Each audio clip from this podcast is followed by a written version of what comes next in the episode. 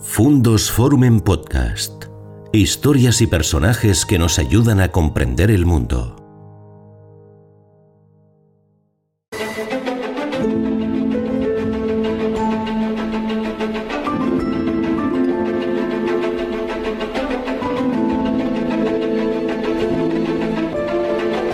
¿Qué tal amigos? ¿Cómo están? Bienvenidos a Canal Fundos Forum, un proyecto de innovación cultural con el que vamos a taladrar a través de la palabra aquellas eh, ideas que nos parecen más sugestivas y que nos parecen más significativas en un tiempo difícil, como en este que vivimos en la humanidad, y mediante la presencia de personajes que pensamos que están en condiciones de ayudarnos a desvelar el significado de un momento como este, esta incógnita tremenda que pesa sobre la humanidad entera, para que ustedes también tengan claves eh, con las que quizá habitualmente no pueden hacerse en el consumo de los medios de comunicación habituales y que nos pueden ser muy útiles. Yo creo que la presencia hoy aquí de un personaje renacentista como César García Álvarez, que además es experto en simbología y por lo tanto acostumbrado a la interpretación, nos puede ser muy útil para ahondar en este objetivo que nos planteamos. César, ¿qué tal? Muy bien, muchas gracias. Y muchas gracias por acompañarnos también en un momento como este en que, como hablamos de dificultad, pues qué duda cabe que todo necesita ser interpretado y todo necesita trascender a lo que en sí mismo ocurre. Y usted, que es experto en simbología, me imagino que también se está planteando este tiempo como algo susceptible de ser interpretado. Sí, por supuesto. Lo que ocurre es que mientras eh, se vive es más difícil interpretar y al mismo tiempo la historia es mucho más agradable leerla que protagonizarla. De tal manera que todo el mundo se siente fascinado cuando lee relatos sobre la peste negra, la peste antonina, la gripe española, pero protagonizarlo en primera persona es algo infinitamente menos agradable y sobre todo mucho más sometido a los vaivenes de la diferencia entre la vivencia y la interpretación, algo que por ejemplo analizaron algunos filósofos que yo explico en teoría del arte. Eh, vivir es vivir, interpretar necesita una distancia, aunque sea intelectual, necesita una distancia temporal, con lo cual el sentido de lo que estamos viviendo, que definiremos experimentaremos dentro de unos años, no tendrá nada que ver con el casi sin sentido que hemos ido experimentando y que día a día intentamos reconstruir mediante todo tipo de formas lingüísticas, eh, publicitarias. Em, todavía no nos ha dado tiempo a reaccionar casi estéticamente. No hay producciones audiovisuales que aborden la pandemia. No ha tenido una respuesta en algo que ha provocado la paralización prácticamente total hasta del mundo cultural. Con lo cual es la primera vez que vivimos una pandemia en un estado de, podría calificarse de shock absoluto. Porque nos ha pillado, por un lado, históricamente mucho más preparados desde el punto de vista sanitario de la investigación científica, pero como hemos experimentado, psicológicamente no hay tantas diferencias entre las anteriores epidemias y lo que hemos vivido ahora. Nos ha pillado, como siempre, con el pie cambiado. Y volverá otra epidemia y nos volverá a pillar desprevenidos, porque la diferencia entre la vida y la interpretación, como también decía Nietzsche, es que la vida no respeta a nadie, atropella y luego ni siquiera se detiene a contar sus víctimas. César es eh, profesor de Historia del Arte de la Universidad de León y yo decía que es un personaje renacentista porque, eh, como diríamos ahora, es multiplataforma, en realidad es pluriforme. Tanto ha sido profesor de historia del cine como es pianista, tanto ha contribuido como director de tesis doctorales como él mismo también realiza eh, muchas actividades vinculadas con el mundo de la, de la bibliografía, escritor de libros, algunos luego referiremos también, colabora habitualmente en la radio esta condición eh, renacentista eh, le hace usted un poco más moderno, porque nadie puede ser ahora eh, monoplataforma. Todos tenemos que tener múltiples habilidades, ¿no? Sí, esto me recuerda a lo inestables que son los discursos educativos, porque cuando yo era pequeño se nos decía por de todas partes, especialízate, el mundo es de los que se especializan, de los que solo abordan con intensidad una realidad. Y yo siempre pensé que quien conoce algo de una sola cosa en realidad no conoce nada porque el ser, como ya decía Platón, está en la relación entre las cosas y todo está relacionado. Hay que encontrar los nexos iluminadores que permiten encontrar la relación pues, entre cualquier detalle de una obra de arte con los diferentes contextos, tradiciones o ideas que lo permiten iluminar. Y de la misma manera, una actitud hacia la realidad mucho más abierta, que se base sobre todo, además, en algo que está completamente despreciado de un modo radicalmente erróneo hoy en día, como es la unión, la conexión entre la memoria, el entendimiento y la voluntad, aquellas tres categorías que ahora parecen eh, pasadas de moda pero que son fundamentales, hoy vivimos una época de destrucción deliberada hasta en el sistema educativo de la memoria, una memoria mal entendida, mal comprendida, con lo cual se critica justamente la memorización no acompañada del entendimiento y de carrerilla, pero sin memoria no sabría ni lo que me acabas de preguntar. Es una facultad inherente, esencial, sin la cual no podemos construir ni identidad, ni conocimiento, ni entender, ni proponer, ni siquiera eh, ser con lo cual la memoria es absolutamente fundamental. Pero la memoria está relacionada con el entendimiento.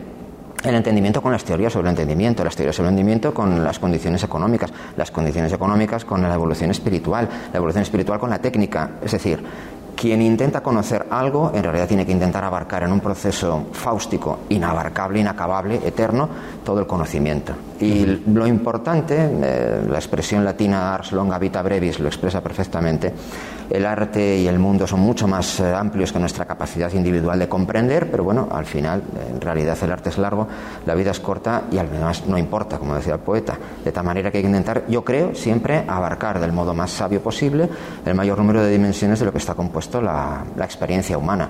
Limitarse es empobrecerse. En este esfuerzo, en el que el profesor García Álvarez nos va a ayudar para intentar interpretar los símbolos de este momento no estamos solos. Estamos en Botines, en León, y estamos acompañados de Gaudí, que es el personaje en el que César eh, probablemente eh, se ha especializado y del que tiene una eh, capacidad mayor para transmitirnos sus multiplicidades. Un Gaudí que no es un único Gaudí. Como leemos en su libro Gaudí, Símbolos del Éxtasis, hay muchísimos Gaudís. Es un personaje que se presta a algo que a usted le gusta mucho, que es la hermenéutica, pero pluriforme. No es un personaje único, ¿no? Mm, no, no es un personaje único, aunque sea un personaje único en el sentido de que es una personalidad irrepetible, que no ha encontrado yo creo que ni un precedente, ni de momento ha encontrado un seguidor que pueda igualarse, porque en Gaudí confluyen una extraordinaria cantidad de complejidades, de corrientes, de ideas, de una manera verdaderamente genial. Desde luego Gaudí, que hay que recordar y luego a lo mejor podemos abundar en ello, que no ha tenido un prestigio crítico constante a lo largo del tiempo, sino que fue ya ignorado, despreciado, vituperado, tanto como alabado y contratado en su propia época, después ha experimentado muchos vaivenes a lo largo de la propia historiografía de la arquitectura y de la simbología. En el libro constato algunos ejemplos, pero dejé fuera muchos más de historiadores de la arquitectura que directamente lo despreciaron. Algunos se han arrepentido. Es el caso, por ejemplo, de Oscar Tusquets y algunos de los miembros de la izquierda divina, la Gauche Divin de Barcelonesa, que despotricaban y que cuando se fueron aproximando a la riqueza de Gaudí quedaron fascinados y hasta, como dice Tusquets en ocasiones, convertidos. No a la Sagrada Familia actual, que es algo un poco más complicado de em, quizá de analizar o de defender, pero sí a la propia obra gaudiniana, porque Gaudí reúne todas las características para convertirse en algo que en ocasiones abusamos de esa palabra, pero que realmente lo fue, un genio. Un genio por su originalidad, un genio por su radicalidad, por su visión, por su comprensión radicalmente distinta de la arquitectura, que nadie posteriormente a él, y ni creo que con anterioridad ha sido capaz, como digo, de igualar, porque se habla en ocasiones de seguidores o hasta de discípulos gaudinianos. No hay ninguno porque para ser seguidor de Gaudí no solamente hace falta imitar, reproducir o asimilar las formas de la geometría o de la geometría arreglada o de una geometría incluso inspirada en la naturaleza, es un pilar, pero solo uno. Tampoco basta inspirarse, como digo, en la evocación de la naturaleza y convertirla, por ejemplo, en el modelo eh, hasta cibernético, aeronáutico de determinadas piezas high-tech. Eso es una parte que le habría interesado a Gaudí, pero solo eso a Gaudí no le habría interesado en absoluto. Tampoco basta con una arquitectura imaginativa que recubra toda la piel de los edificios de una máscara simbólica. Eso a Gaudí también le fascinaba, pero sin el contrapeso de las otras tres dimensiones no tenía ningún valor.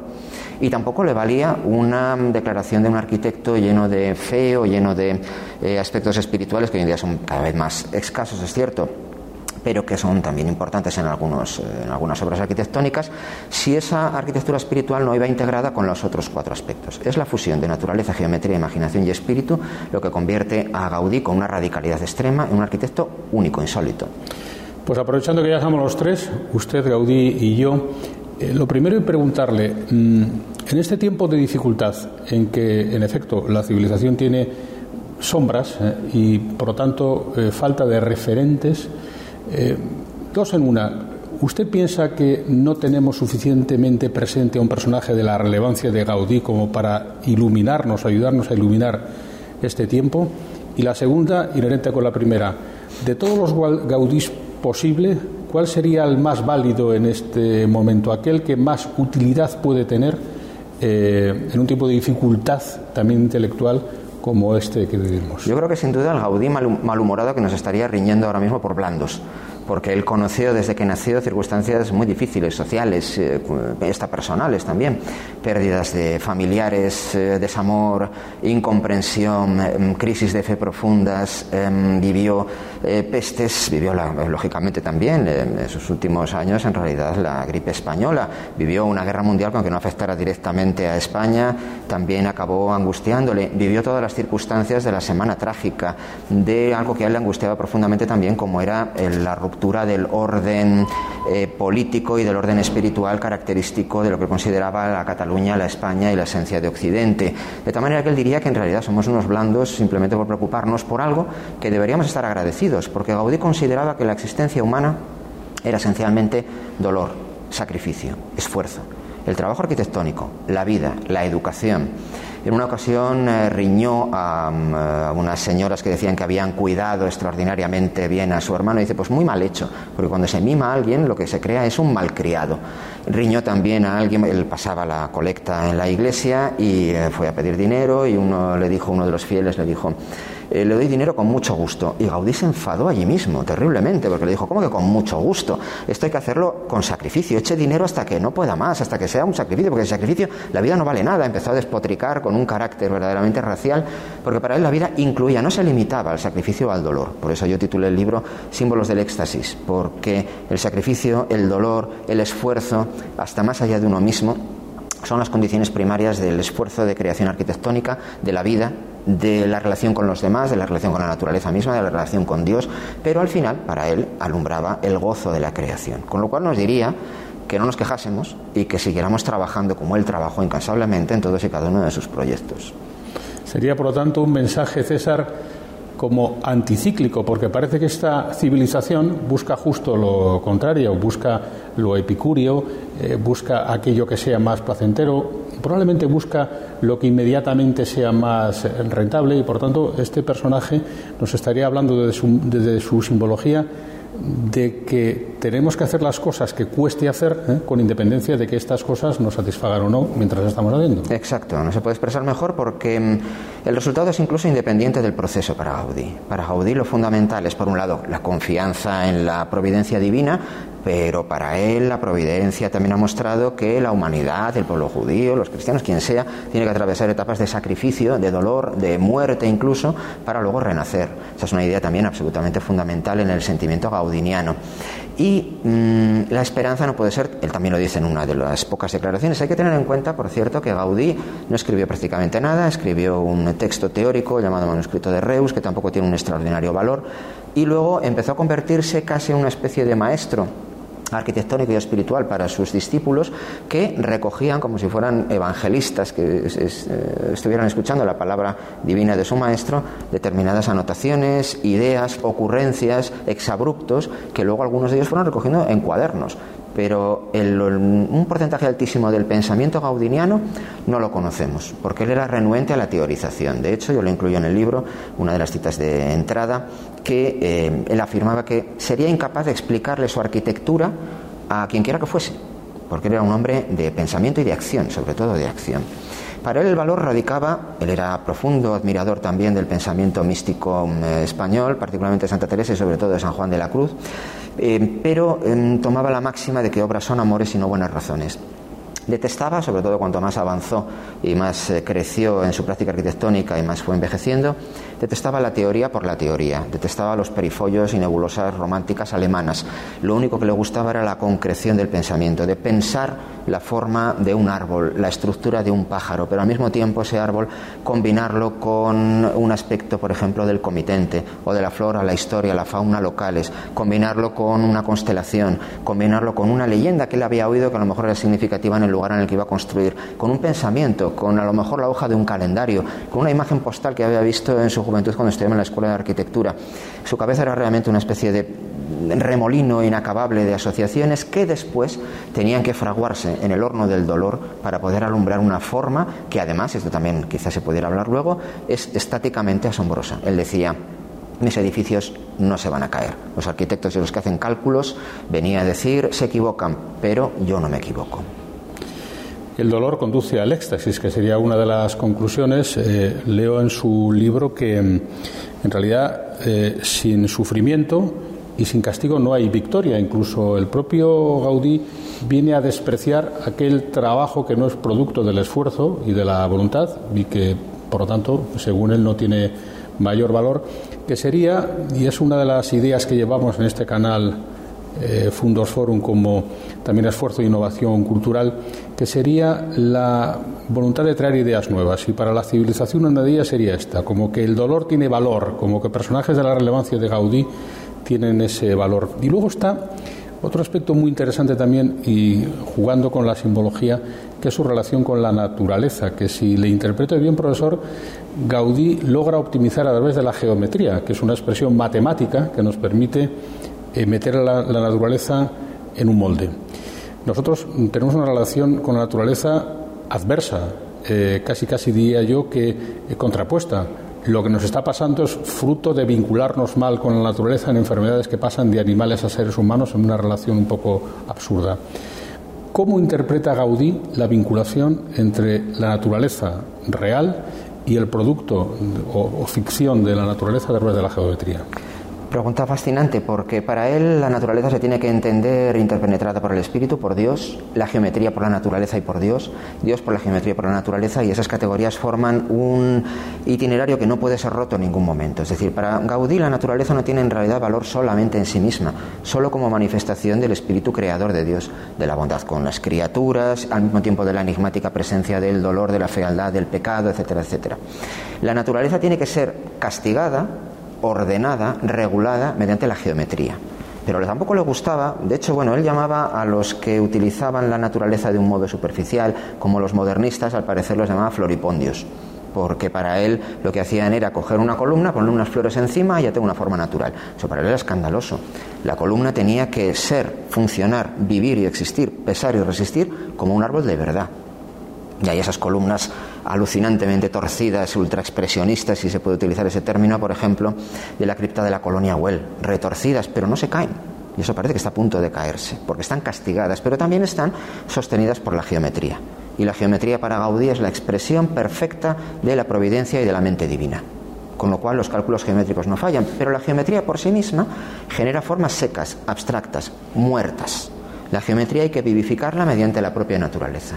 Por eso las formas geométricas de Gaudí no nacen únicamente del estudio geométrico abstracto, sino que nacen de la observación de la presencia de esas formas en los propios elementos de la naturaleza, los vegetales, los animales o hasta las estructuras abstractas del cielo.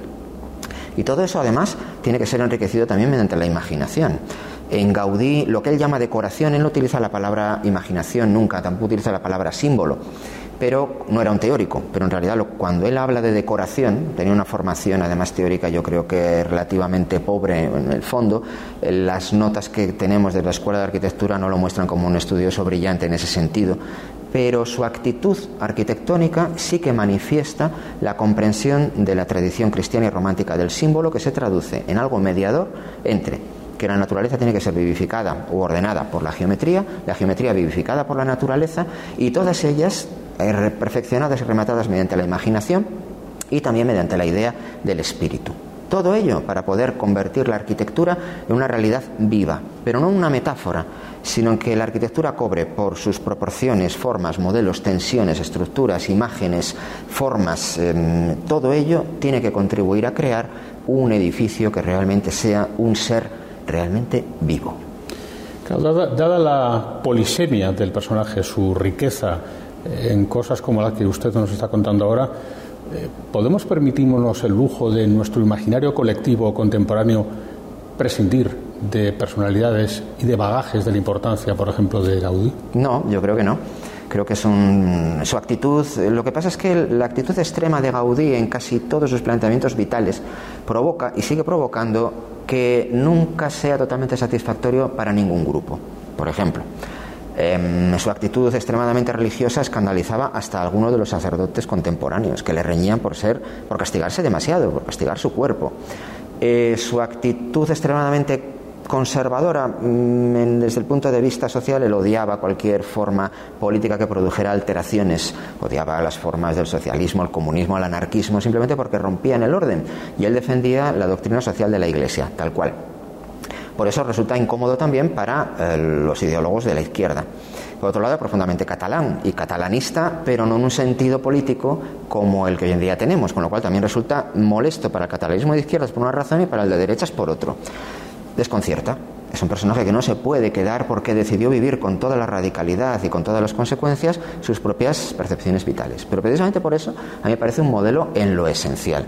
Vivimos unos tiempos en los que, bajo la aparente proclama de libertad, lo que se vive es un gregarismo absoluto. A todo el mundo se le invita, desde el sistema educativo hasta los libros de autoayuda, a ser el mismo.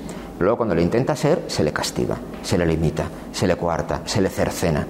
Gaudí vivió como él quiso vivir. Es verdad que tuvo dos circunstancias afortunadas que luego comentaremos, sobre todo el encuentro con Eusebio Huel, porque claro, ideas geniales tenían otros arquitectos, pero encontrarse con uno de los mayores millonarios de España que le pagara todos los caprichos sin preguntar nada, pues eso es una suerte, evidentemente, pero él respondió a eso, no traicionando nunca su pensamiento ni su actitud no mm, morigerando ni tampoco refrenando ninguno de sus impulsos creativos, sino siempre fiel a la idea que él consideraba que tenía que proveer a la arquitectura. Esa es una actitud, yo creo que esencial para nuestro tiempo. Y profundizando un poco más en las aportaciones que usted hace respecto del personaje para eh, preparar esta charla con, con usted, ha habido una cosa que me ha llamado la atención y la que yo nunca había reparado y que creo que puede ser una aportación también para este momento de la sociedad, que es su relación con las abejas, que son seres básicamente colectivos, seres cooperativos y seres que tienden a la perfección y la, y la simetría. Háblenos un poco de qué papel cumple en el imaginario de Gaudí la función de las abejas. Esto fue algo que propuso en un libro fascinante, el que probablemente es uno de los mejores y no el mejor historiador del arte que ha habido en las últimas décadas en España, Juan Antonio Ramírez, por desgracia fallecido de modo demasiado prematuro. En la metáfora de la colmena, em, Ramírez analizaba la influencia del análisis simbólico y de los procedimientos constructivos de las colmenas y de su propia eh, vida zoológica como un modelo para arquitectos tan dispares como Gaudí o Le Corbusier, simplemente por poner dos extremos. A Gaudí le fascinaban las abejas por muchísimos motivos. El primero es porque para ir a formar una colmena se unen unas a otras eh, y adoptan la forma, lógicamente, de una cadena, de un arco catenario, que luego se va enriqueciendo y cuya inversión provoca precisamente la creación de una cúpula catenaria, etcétera, etcétera. Eh, las abejas, por tanto, son animales arquitectónicos que crean colmenas y esas colmenas están, están basadas en una geometría hexagonal en la que él encuentra la perfección de la transición desde el círculo hasta el triángulo, pero al mismo tiempo son animales sacrificados que viven por el bien común, que además producen la miel con todas las resonancias espirituales, simbólicas, eh, cristianas que tiene, que son también las que producen la cera, de la cual se produce el cirio pascual. En su mentalidad cualquier elemento y las abejas de modo particular era un ejemplo absoluto de vida. No apreciaba tanto la ausencia de individualidad en las abejas, pero se sacrificaban por el bien común que era algo que Gaudí también pensaba que estaba haciendo siempre, porque él pensaba que su arquitectura, nacida de su dolor, de su esfuerzo, de su sacrificio, de ser una especie de mártir cristiano arquitectónico, acabaría creando una arquitectura que alumbrara y saciara a generaciones, como una especie de rica miel de cera que iluminaría a las generaciones futuras. Y en parte tampoco se equivocó del todo, porque incluso ahora hasta sus más profundos adversarios ideológicos están rendidos a los frutos que, aunque solo sean económicos, eh, provoca su obra, eh, sobre todo en Barcelona. El turismo de Barcelona es un porcentaje altísimo el turismo para ver a Gaudí. Sus monumentos son los más visitados de Barcelona y prácticamente de toda España. Y la fascinación creciente que provoca su arquitectura en todas partes del mundo, no lo vemos en Japón, donde es prácticamente un ídolo por su relación también con la naturaleza, pero en todas partes, lo convierte prácticamente, como digo, en una especie casi esta de fetiche, pero un fetiche mm, que provoca, como antes decía, incomodidad. En cualquier caso, esa actitud gaudiniana hacia la arquitectura, hacia el papel colectivo, hacia la naturaleza ejemplificada en el ejemplo máximo de las abejas, es también extraordinariamente relevante para el mundo actual, porque hoy en día llamarle a alguien abeja, oveja o miembro de alguna grey, aunque en realidad lo sea mucho más de lo que sepa, eh, supone un insulto para Gaudí. Sin embargo, que calificar a alguien como una abeja, y no digamos la abeja reina de la colmena, que en realidad era Güell como el patriarca supremo de una Cataluña convertida en una colmena mística y política y catalana y mediterránea esencial, habría sido el mayor de los halagos. Y luego, para que nos, estén viendo eh, con imagen y sonido o solo nos estén escuchando a través del podcast, eh, en, este, en esta averiguación que intentamos hacer de ideas que tengan utilidad y que tengan sugestividad también, me ha llamado la atención una de las versiones que usted da sobre el papel de la heterodoxia en Gaudí, porque es verdad que la heterodoxia es algo que en esta sociedad sí que puja. Por un lado están las ideas únicas, muy propias de los partidos políticos, la heterodoxia como lo adverso, pero claro, la heterodoxia que vale es la genial. Y esto me ha parecido muy interesante, por ejemplo, en lo que usted analiza respecto de cómo un arquitecto ortodoxo hubiera utilizado los planos, pero sin embargo Gaudí no quiere saber nada con el papel y lo que le gustan son los espacios. Esa es la heterodoxia genial, ¿no? Ese es un ejemplo, un ejemplo eh, muy técnico de heterodoxia de un arquitecto que prefiere eh, imaginar en su espíritu una maqueta en tres dimensiones, abstracta, que va cambiando y modelándose de modo constante. Su mente, por utilizar una analogía moderna, eh, cada vez que hay un invento siempre se compara al cerebro o a la mente humana con ese invento. En el siglo XVII se comparaba el cerebro con un reloj, luego se le ha comparado en el siglo XX con un ordenador. Bueno, pues el cerebro gaudiniano se podría comparar con una especie de impresora 3D en permanente transformación de tal manera que la reelaboración constante a través del sufrimiento, como antes decíamos, de los modelos y de las maquetas, es un aspecto absolutamente capital de su pensamiento. Y su actitud heterodoxa ya, em, al parecer, estaba perfectamente arraigada en sus años de estudiante. Es muy conocida la afirmación del director de la Escuela de Arquitectura, donde él estudió, que dice que no le sabía si le estaban dando el título a un genio o a un loco. Y en realidad se lo estaban dando a las dos cosas, porque ya desde muy, muy joven, incluso en sus primerísimos proyectos de la Escuela de Arquitectura, hay una voluntad, hay un deseo, no de heterodoxia por heterodoxia, sino de ser fiel a sus propias visiones y convicciones. Y eso le llevó a ser también heterodoxo para los arquitectos. Ya he dicho que la práctica totalidad de los arquitectos y los historiadores de la arquitectura del siglo XX no lo comprendieron, lo despreciaron y hay que esperarlos las primeras semillas en los años 50 y luego ya a partir de los 60, 70 y a partir de los 90 sobre todo para empezar a percibir una revalorización del valor de su obra. En muchos manuales de historia de la arquitectura Gaudí o no está o está atacado como un burgués, un decadente, un fantasioso, alguien inferior al cartero Cheval, eh, se le ataca además con inquina, pero él jamás se arrugó ante eso. También fue heterodoxo desde el punto de vista de sus creencias. Su mayor enemigo, que fue Domenico Montaner, otro gran arquitecto, pero floripondio en sus palabras, porque no pasó del nivel de un genial modernista, pero un modernista, le atacó inmisericordiamente. Y probablemente él contribuyera a que se le difamara al propio Gaudí, haciéndole, haciéndole pasar por una especie de dandy ateo, hedonista, que vivía del modo más em, contrario a los ideales cristianos que luego él defendió. Es muy probable que eso sea en parte, al menos en parte, una exageración. Pero en el momento en el que él, sobre todo en su estancia en Astorga y en León, experimenta una intensificación de su fe, se convierte eh, religiosamente y espiritualmente de un modo dramático y drástico, a partir de ese momento también experimenta una conversión hacia una especie de heterodoxia espiritual. Gaudí es católico, pero cuando se analiza su obra, le analizaba los sacerdotes y la intelectualidad teológica de su tiempo, lo encontraban heterodoxo incluso. El programa oculto, por ejemplo, que hay dentro de la cripta de la colonia Well, con sus cruces marcadas y con una especie de crismón eh, rectangular como si fuera un serrucho, cuando se analiza detenidamente, yo lo he hecho, se ve que por los colores, las formas y las proporciones es un cristianismo rosa cruz. De hecho, lo corona una cruz rosa y las relaciones entre el Padre, el Hijo y el Espíritu Santo no son las católicas. Y él mismo, no tenemos ninguna evidencia, esto también es muy importante resaltarlo, de que Gaudí hubiera pertenecido a la masonería. De hecho, no hay un solo símbolo masónico en su obra. No lo hay, pese a lo que digan muchos estudiosos o muchos divulgadores, no hay ni uno, porque la masonería cuenta con un conjunto de ritmos, de formas y de números y de eh, formas simbólicas que es específico y preciso. Otra cosa es que haya símbolos de la tradición arquitectónica que son comunes a la masonería y a la obra de Gaudí. Pero Gaudí no fue masón, hay listados de masones en la Barcelona de época, no aparece en ningún lado, es más, él fue seguramente antimasón pero tampoco fue un personaje que se pudiera encajar en el límite de una, ortodoxia completa, porque sí que perteneciera o no a esos movimientos, había una afinidad muy profunda, sobre todo entre el primer Gaudí y el catolicismo gnóstico Rosacruz que se estaba cultivando sobre todo en París, con quien tenía profundas conexiones.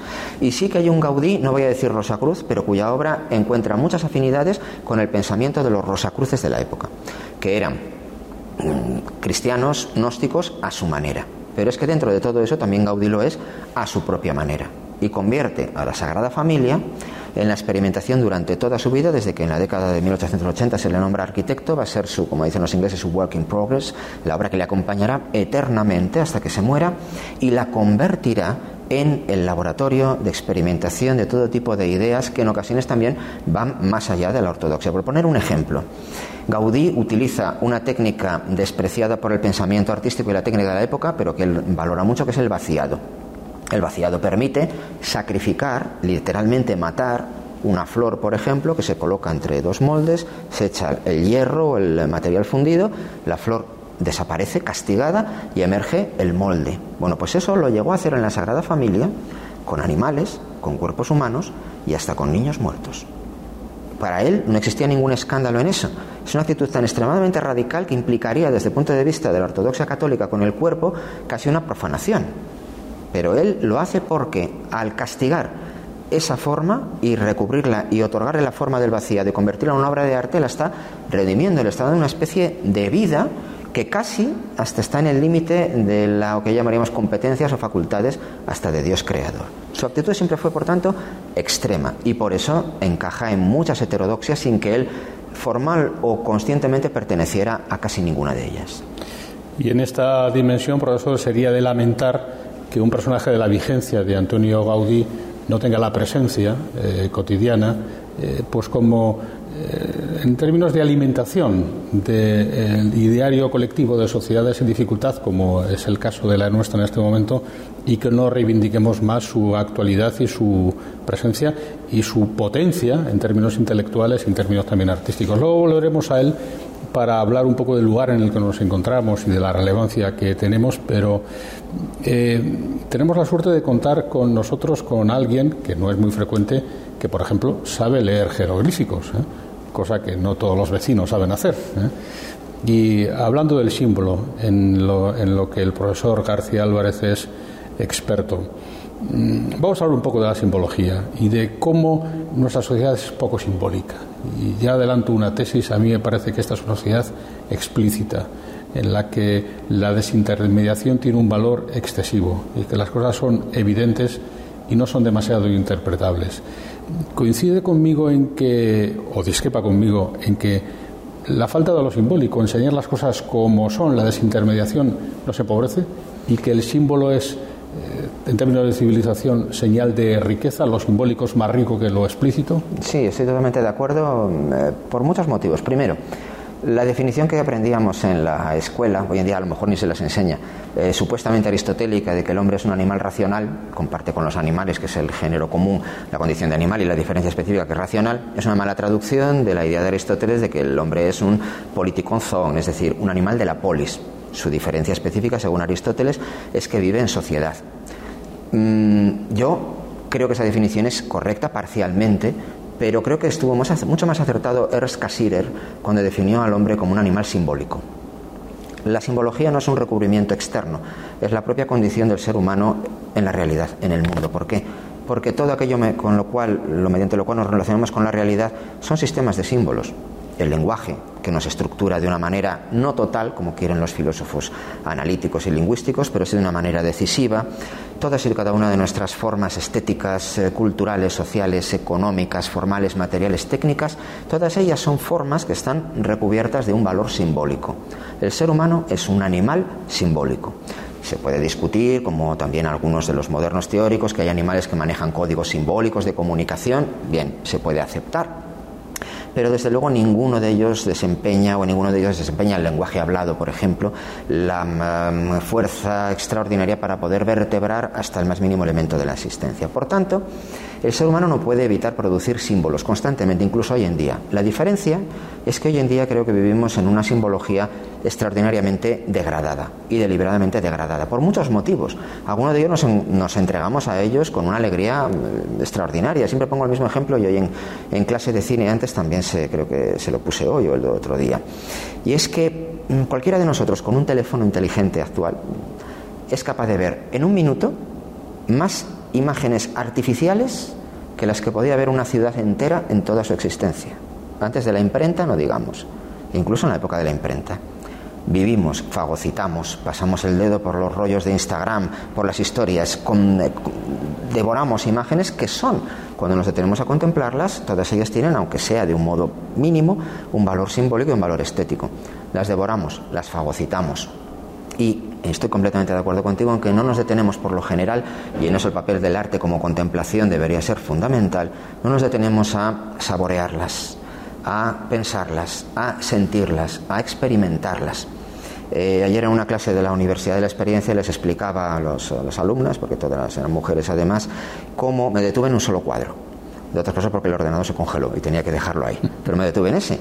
Y entonces les dije que una sola obra como esa, en el siglo XVII, habría permitido contemplaciones, interpretaciones, degustaciones, mmm, paladeamientos de los detalles durante incluso toda una vida. Que a falta de otros entretenimientos, después de haber dado un paseo, la lectura, algo parecido, colocarse delante de un solo cuadro y contemplarlo durante horas, hablar con él, pensar sobre él, dialogar sobre él, investigar sobre él, poetizar sobre él, inventar sobre él, eso sobre solamente una imagen y a lo mejor un burgués holandés del siglo XVII o un, e incluso un rey como Felipe III o Felipe IV que tenían los palacios llenos de cuadros, a lo mejor ni siquiera saboreaban, si es que se detenían a hacerlo, pero en algún caso sí, en otros no, saboreaban 50, 100 cuadros, 100 obras en toda su vida. Pero las apuraban, entendían su densidad, entendían su valor. Hoy en día vivimos en una imagen ubicua, en una iconosfera, como la llamaba Román Gubert, absolutamente bulímica y sin embargo ninguna imagen nos satisface. Pero es culpa nuestra, porque las imágenes se pueden detener, las podemos parar, pero es nuestra propia velocidad, aceleración equivocada, sed, fáustica de conocerlo, verlo todo, de cambiar al instante de estímulo, eh, como en los videoclips más acelerados, la que nos impide entender la densidad y, por tanto, el valor y el poder y la capacidad incluso hasta terapéutico, al menos reflexiva, de las imágenes. Por eso vivimos una época saturada de símbolos, pero símbolos degradados.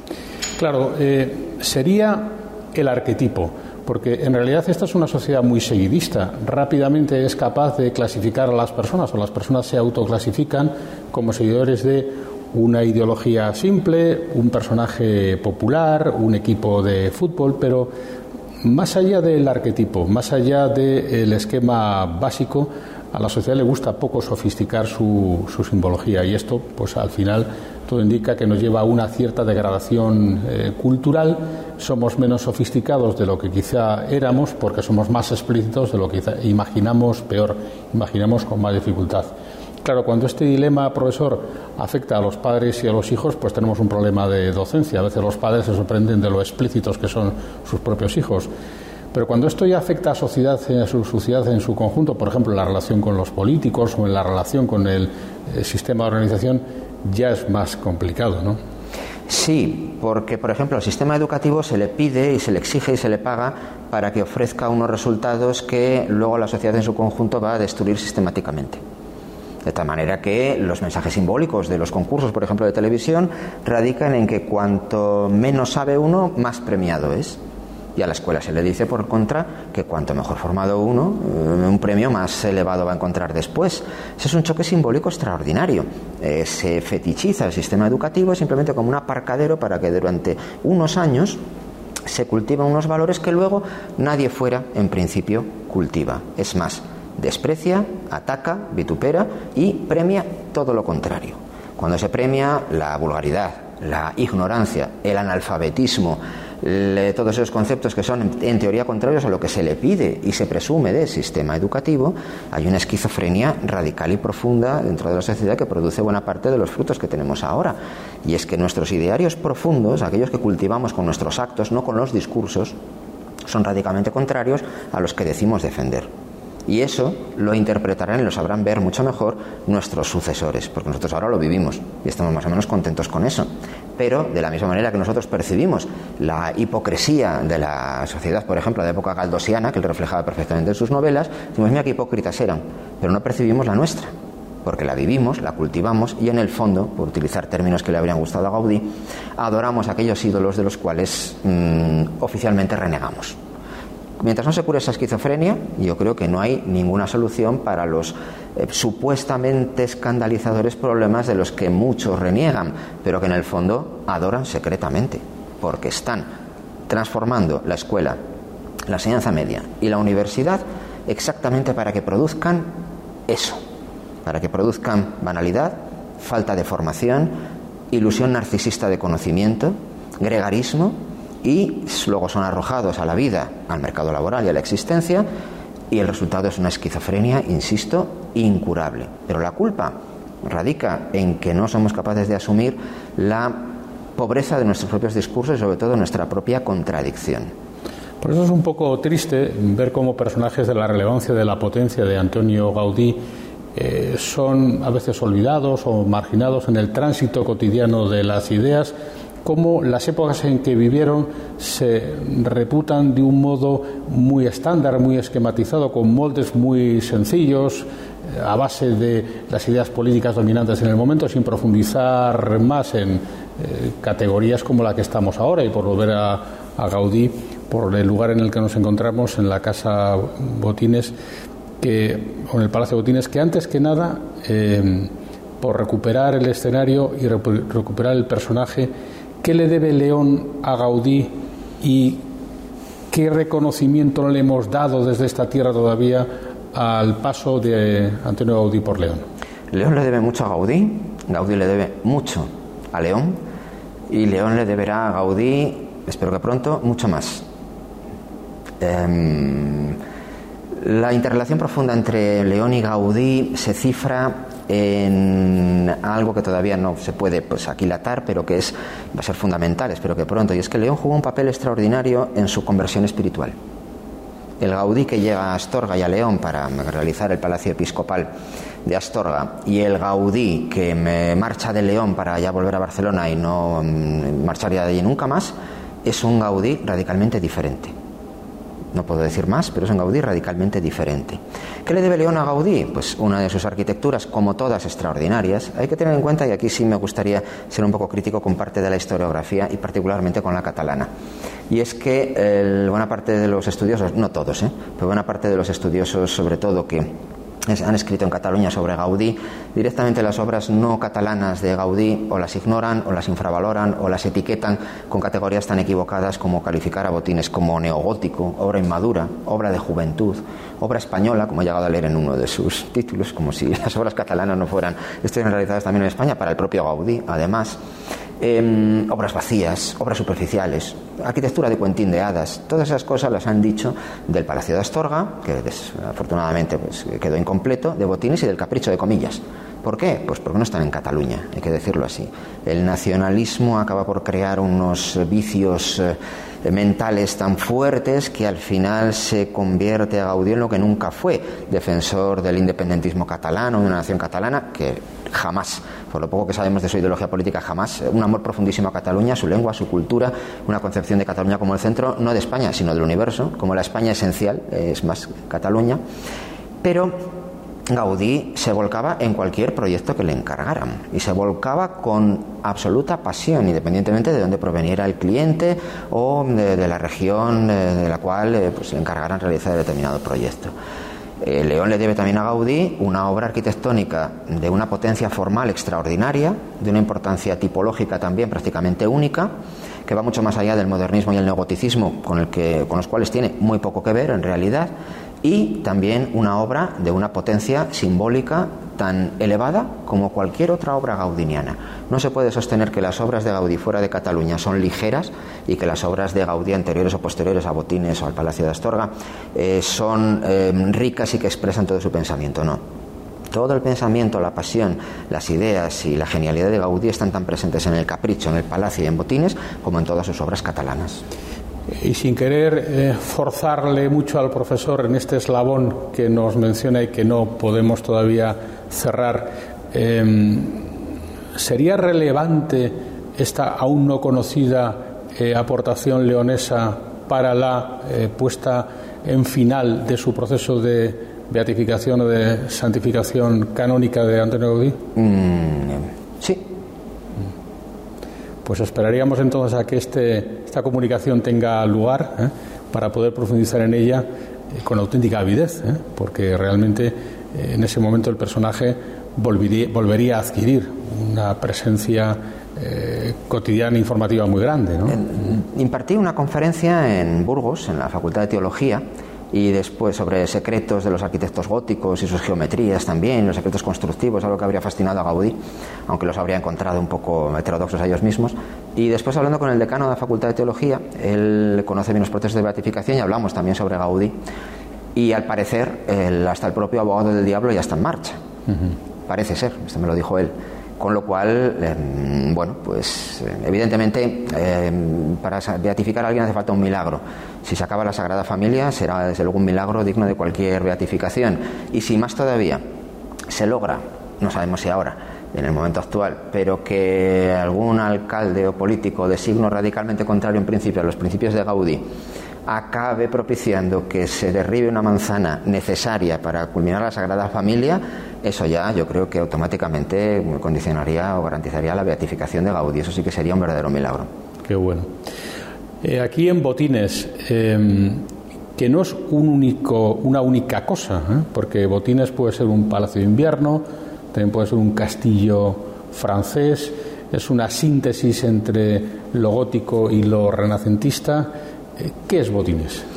Botines es un ejemplo fascinante de la capacidad que tú acabas de denunciar con una palabra exacta, que es síntesis, síntesis simbólica, habría que decir, entre una pluralidad de niveles de significado que en su mente estaban perfectamente claros y fundidos en la obra.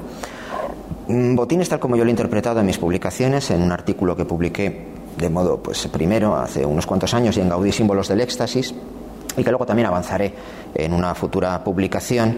Eh, Botines es, en primer lugar, como bien decías, una especie de castillo de hielo, de palacio de invierno. Para Gaudí, León, y eso que él viene prácticamente del este, Barcelona está al este, un poquito al sur, pero con respecto a León, pero en el imaginario de Gaudí, que me lo imagino, viviendo aquellos inviernos terriblemente fríos, en una casa que quizá no tenía ni condiciones, el que venía de la suave y dulce Barcelona mediterránea, encontrarse aquí con nevadas, con heladas, con carámbanos, con chupiteles, con frío, con el viento que a veces puede hacer en León, para Gaudí probablemente el León era una tierra más cercana al Polo Norte que aquí a España mismo y creo que creó aquí un palacio de invierno que evoca, y cuando alguna vez esté limpio la superficie de hoy en día muy oscurecida, muy, muy gris de botines se podrá ver, es prácticamente como un cubo de hielo que invertido se estuviera derritiendo hacia el cielo. Y la idea de la arquitectura invertida es clave en Gaudí. Él imaginaba, me imagino que se ve en el libro y muchos eh, oyentes lo, o espectadores lo podrán eh, ver en internet mismo, como por ejemplo la maqueta de la iglesia de la Corona y la cripta es un conjunto de arcos suspendidos, invertidos, castigados con unos pesos proporcionales, un espejo debajo, porque si a eso se le da la vuelta, sale el edificio. La idea de la inversión, de que los últimos serán los primeros, idea del Evangelio, fue profundísimamente importante para él de que el mundo espiritual y el mundo material están invertidos, de que hay que sacrificar el mundo material de la vuelta para llegar al mundo espiritual, también está en Botines. Botines también, como dices, es un es calificado de neogótico, pero es que hay muy poco en realidad de elementos góticos, quizá alguna evocación de la forma de los vitrales del triforio de la catedral en los ventanales de aquí, pero aún así él los transforma compositivamente, formalmente, desde el punto de vista de la piedra, de la estereotomía, de las proporciones, de todo. El modelo esencial arquitectónico que utiliza Gaudí aquí es el de los palacios renacentistas franceses ni siquiera españoles, franceses, por motivos que todavía no están del todo aclarados, pero que ya casi puedo decir que se resolverán pronto. En Botines es sobre todo, porque esto es lo que yo creo que él, y eh, lo propongo en el libro, piensa cuando llega a León. Él conoce la historia de León, León es una ciudad romana, amurallada. Botines está justo enfrente del Palacio de los Guzmanes. Por cierto, él, el joven arquitecto de treinta y pocos años, quiere proclamar una especie de victoria por encima de mm, eh, Rodrigo Gil de Ontañón y del arquitecto que tiene al lado. De hecho, lo tapa con mucho orgullo, porque el solar se lo permite y crea una casa desproporcionada. El tamaño de Botines para León, que no se comenta generalmente, es una casa de vecinos y un almacén y está concebido literalmente como una gigantesca mole, como un castillo que se imponía sobre todo el caserío pobre antes del ensanche de la propia leonesa. Bueno, pues él también lo entiende de esa manera, pero sobre todo yo creo que asocia la ciudad de León, amurallada, romana, con una laguna aquí mismo, con, unos, eh, con un suelo prácticamente lacustre, con su animal fetiche, que es el dragón, y con la historia de San Jorge y el dragón. San Jorge, como cuenta la leyenda dorada, llega a la ciudad amurallada de Silca, la muralla está aquí, al lado, y esa ciudad tiene que sacrificar a un dragón a todos sus habitantes. Le ha ido, perdón, le ha ido mm, sacrificando animales, los animales se han acabado, llega el turno de los humanos, la hija del rey, que va a ser sacrificada y devorada por el dragón, que se ha apostado justo al lado de la muralla en un gran lago, como está Botines en realidad. Y creo que lo que hizo Gaudí fue convertir a Botines, a la casa Botines, en la casa del dragón. Es un dragón en sí mismo. Es la primera fusión audaz, luego la llevará todavía más radicalmente en la casa Belesguard, en la casa Batlló, entre una forma animal y una forma arquitectónica. De tal manera que todo el cuerpo del edificio es un dragón cuyo cuello y cabeza están apuntando en el torreón más elevado, que es el sudeste, hacia las estrellas y concretamente hacia las estrellas que se levantan el día 23 de abril, día de San Jorge, en el cual al amanecer, al nordeste, están presentes todas las constelaciones de los eh, sauróctonos, es decir, de los que matan a las serpientes y a los dragones, mientras que el dragón de la puerta está mirando ese mismo día por la noche a otras constelaciones como Fiuco Hércules, que también están representados como matadores de dragones. Y la propia planta de botines también es la trapezoidal. Esto es un rasgo genial. Cualquier arquitecto mm, convencional, floripondio, a lo que habría hecho, tengo un trapezoide, bueno, pues lo convierto en un rectángulo y ya tengo la planta de un edificio regular. No, él explota las posibilidades del trapezoide, que es una pesadilla para amueblar, me imagino también, paredes irregulares, muebles que no caben. Eso me recuerda un poco, a la, por el paréntesis, en la casa me, batió y en la casa Mila, con sus muros curvos, una señora le dijo que dónde me iba a meter ella el piano, que todas las paredes eran curvas, y se enfadó y le dijo, señora, toque usted el violín. Bueno, pues él no cedía a ninguno de sus caprichos arquitectónicos. Aquí aprovecha la forma del trapezoide. Y el trapezoide es la forma de la cabeza de la constelación de Draco, del dragón.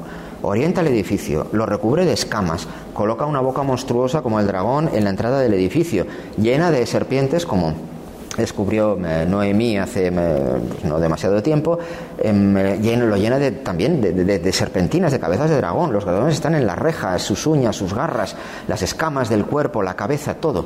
Lo convierte literalmente en un edificio que por primera vez funde lo arquitectónico con lo animal, de un modo todavía bastante geométrico, no tan irregular como en la Casa Batio, pero extraordinariamente relevante con una potencia simbólica también maravillosa. Es muy apasionante esta versión de la Casa Botines como un dragón que nos ofrece el profesor García Álvarez, porque en realidad forma parte de esto que intentábamos establecer en esta charla, que es la simbología, el valor de la simbología, la polisemia de las eh, cosas, la lucha contra lo evidente y el fomento de lo, de lo multiforme. Y pues eh, como el tiempo se nos va acabando, eh, yo quería que nuestros oyentes y espectadores se llevaran algo de sí, algo de usted en esa capacidad que tiene de interpretar la realidad vía de los símbolos. Y no sé si escojo bien, si escojo para que nos formule como un reto colectivo que nos pueda servir eh, de un modo práctico para sacar conclusiones el arco catenario. El arco catenario como una de las aportaciones de Gaudí, vinculadas creo también con su visión de las abejas ¿eh? y como esa complejidad técnica, producto también de la geometría, pero que tiene una lectura, que tiene una simbología. Háblenos del arco catenario para quedarnos con él. El arco catenario, como las formas de la geometría arreglada, el arco parabólico, que es el arco catenario un poco corregido, la catenaria es fundamental para Audi por varios motivos. Primero, es una forma que la genera la naturaleza misma. Solamente hay que coger una cuerda, una cadena, por eso se llama catenario, de un punto y mm, estirada, pero dejarla un poco aflojada, y la forma que va cobrando el arco de modo natural es un arco catenario no interviene el arquitecto, interviene la propia naturaleza, lo crea la propia naturaleza. Y se le da la vuelta, es un arco perfecto además para poder no sostener demasiados pesos, pero sí, por ejemplo, para un último piso es perfecto. Y es una forma que eh, armoniza la perfección de las matemáticas sin obedecer a una fórmula tan sencilla como el arco de medio punto o el arco ojival permite perfeccionar, sin embargo, también algo muy importante para Gaudí, el propio arco ojival del gótico. Él, el gótico, porque era muy radical, lo entendía como una arquitectura enferma, ¿Por qué? Porque necesitaban muletas, que eran los arbotantes. Porque los arquitectos góticos eran un poco torpes y por tanto no se habían dado cuenta de que tenían que sustituir el arco ojival por un arco parabólico catenero, que no necesitase las muletas del exterior. Eso es lo que le hace en la Sagrada Familia después de muchas experimentaciones. Pero ese arco es la propia realidad geométrica, natural, es un don de Dios. Y además es un arco que se presta a todo tipo de asociaciones mm, simbólicas, la primera y esencial probablemente la de la abeja, pero también otras. Las cadenas son el sufrimiento, cuando se invierten, se convierten en el éxtasis del gozo, que convierte el peso de la materia en la liviandad y la ligereza de lo que apunta hacia el cielo. Con lo cual el arco catenario está provisto de todas y cada una de las características para convertirse incluso hasta en un símbolo de nuestro tiempo. Estamos hundidos por la pandemia como encadenados a una forma de realidad que nos ha tenido como los prisioneros de la caverna platónicos, metidos en casa, en nuestras cuevas, contemplando todo tipo de imágenes y de fantasmagorías a través del telediario, asomándonos al mundo real en un aplauso colectivo a las 8 de la tarde que tenía más de exorcismo que de otra cosa, y mm, somos como los prisioneros platónicos desconcertados además. Eh, mientras grabamos ahora todavía no sabemos cómo va a ser el mundo posterior, todavía no sabemos, parece que nos encaminamos hacia una resolución de la pandemia, pero toda nuestra vida es incertidumbre. Estamos atados a esas cadenas de la incertidumbre, la ignorancia, la indefinición. Si le damos la vuelta a esa cadena, en realidad nos encontraremos con una estructura sólida, firme, formada por algo que también para Gaudí era muy importante, las hiladas de cualquier edificio suyo son más o menos regulares, pero cada sillar es ligeramente diferente. La uniformidad, la regularidad del rebaño, eh, Gaudí la despreciaba, porque quería dotar a cada elemento de lo que para él era la metáfora, el símbolo perfecto del pueblo de Dios en movimiento, que es la arquitectura, quería dotarla también de una individualidad propia, de la misma manera que cada individuo tiene sus características, cualidades, peculiaridades, pero todos tienen que estar unidos en esa especie de cadena mística, áurea, la cadena áurea de los neoplatónicos. Eh, no sé si Gaudí conocía este concepto, pero le habría encantado y también le habría encantado pertenecer a esa cadena que arrastraba desde Platón hasta el propio Cristo, lógicamente, hasta eh, los sabios y arquitectos de la Edad Media, hasta él mismo. La cadena, por tanto, es un símbolo cuya inversión produce el arco, la capacidad de poder soportar pesos y de convertir el sufrimiento actual de la existencia en un gozo y en un éxtasis y el arco catenario en realidad como eh, la relación entre lo humano y la naturaleza es la propia naturaleza, las fuerzas naturales las que acaban diseñando el arco catenario. Y sería ya, profesor, como conclusión final eh, la gran lección que podríamos extraer de Antonio Gaudí, cómo se puede establecer una vinculación con la naturaleza a través de la intermediaria que él tenía, que es la geometría, producto de la matemática, producto del talento, en suma, producto del intelecto, más allá de las bajas pasiones, y sería la manera como tendríamos también de interpretar nuestro tiempo. Un buen día en Wuhan o no se sabe dónde, una mala relación entre un ser natural, probablemente animal, y el ser humano nos ha conducido a una situación terrible, insólita para varias generaciones, pero que supuestamente nos tendría que llevar a tener una relación más estable con la naturaleza, menos agresiva, más sostenible, cotidianamente más estable, sería un poco la lección de Gaudí. Hagamos que la, geometría nos permita vincularnos con la naturaleza de un modo más estable. Sí, comparto la conclusión, no tanto la premisa del todo, y Gaudí no habría compartido casi nada de ello por una razón, porque habría dicho, eh, la naturaleza por sí sola, si la adoráis, sois unos paganos. La naturaleza es la expresión de Dios. La geometría, eh, si lo adoráis, es también unos, unos, abstractos, unos platónicos, unos secos y unos nórdicos, porque no sabéis vivir. Y eso también es expresión de Dios, pero todo unido y sobre todo bajo la síntesis del espíritu. Pero él nos habría dicho, dice, bueno, por lo que yo he leído en mis libros de historia, la relación del hombre con la naturaleza era mucho más pura antes y las pestes y las epidemias eran igualmente constantes. De la manera que los castigos, los fenómenos naturales, los fenómenos destructivos. Con lo cual no creo que él hubiera, y yo tampoco lo tengo del todo claro, desde luego yo no creo que esta epidemia sea la conclusión o la consecuencia de una mala relación con la naturaleza.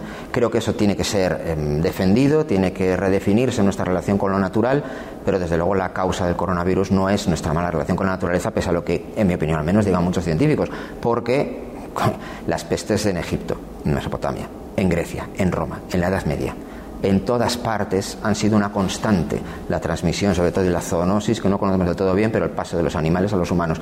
Y la relación con la naturaleza era mucho más, por así decirlo, natural. Precisamente lo que nos diferencia a nosotros es que gracias a la ciencia sí que tenemos la posibilidad de haber manipulado la naturaleza para, quizá con una doble consecuencia, pero al menos haber podido crear las vacunas, que es lo único que nos va a sacar. Las pandemias generalmente duran históricamente dos años, un poco más, se agotan, el virus generalmente suele mutar. Este virus nos ha pillado globalizados, ha ido a todas partes más rápido que otras. También, por lo tanto, sería probable que a lo mejor se fatigase un poco después. Pero contamos con las vacunas y las vacunas son el resultado de todas esas categorías de, Gaudí, en el fondo. La propia ciencia, que es capaz de manipular la naturaleza para crear algo como la vacuna que es capaz de prevenir lo que para Gaudí probablemente habría, habría sido la huella del propio demonio, es decir, el desorden, aquellas fuerzas invisibles que están siempre azuzándonos, castigándonos, pero nos habría dicho, pues asumidlo, fastidiaos, trabajad que ya vendrá el tiempo de la conversión de la, del anigredo en albedo y en rubedo en términos alquímicos, es decir, del sufrimiento del plomo en la luz del oro. Pues es lo que hemos querido reivindicar en este rato de charla y de conversación, eh, la potencia intelectual de Antonio Gaudí, cuya presencia en León, en Castilla y León, es muy relevante y muy significativa, pero también en toda España, personajes que pueden servirnos de faro en momentos de dificultad y cuyo conocimiento nos va a ayudar a todos. Antes les prometí que teníamos con nosotros a una persona renacentista en su pluralidad y una de sus habilidades es justamente que maneja magníficamente el piano. Yo quería pedirle, ya para terminar, que nos vinculara a el piano y los sonidos sin palabras con Antonio Gaudí en una pequeña improvisación con la que, si le parece, rematamos este tiempo de charla. Muy bien, encantado. Muchísimas gracias. Gracias a ti. Voy a improvisar una pieza sobre Gaudí, que me ha propuesto esta mañana tocar algo, pero hay muchos pianistas clásicos mediocres en el mundo, no voy a añadir uno más, pero sí voy a intentar improvisar una pieza que tenga un poco de sentido. Eh, se me ha ocurrido que el apellido de Gaudí, de acuerdo con la transcripción de la equivalencia de las notas musicales con el alfabeto, la G es un sol, la A es un la, el, la U eh, vuelve a ser un sol, la D es en re y la I es un si. Con lo cual, a partir de esto voy a intentar expresar un poco algunas de las ideas que también iré diciendo y a ver en qué, en qué sale todo. Em, voy a intentar también expresar un poco la esencia del propio edificio en el que nos encontramos, es decir, el combate entre el dragón, que yo interpreto que la casa de botines es un dragón, representado por la, el caos, la mm, politonalidad, las masas amorfas en la parte grave del piano y después ir expresando también, o intentaré hacerlo, al menos aunque sea brevemente, la relación de Gaudí con el orden, con la geometría, con la naturaleza, con el canto de los pájaros, en una pieza que espero que no dure demasiado, pero bueno, voy improvisando.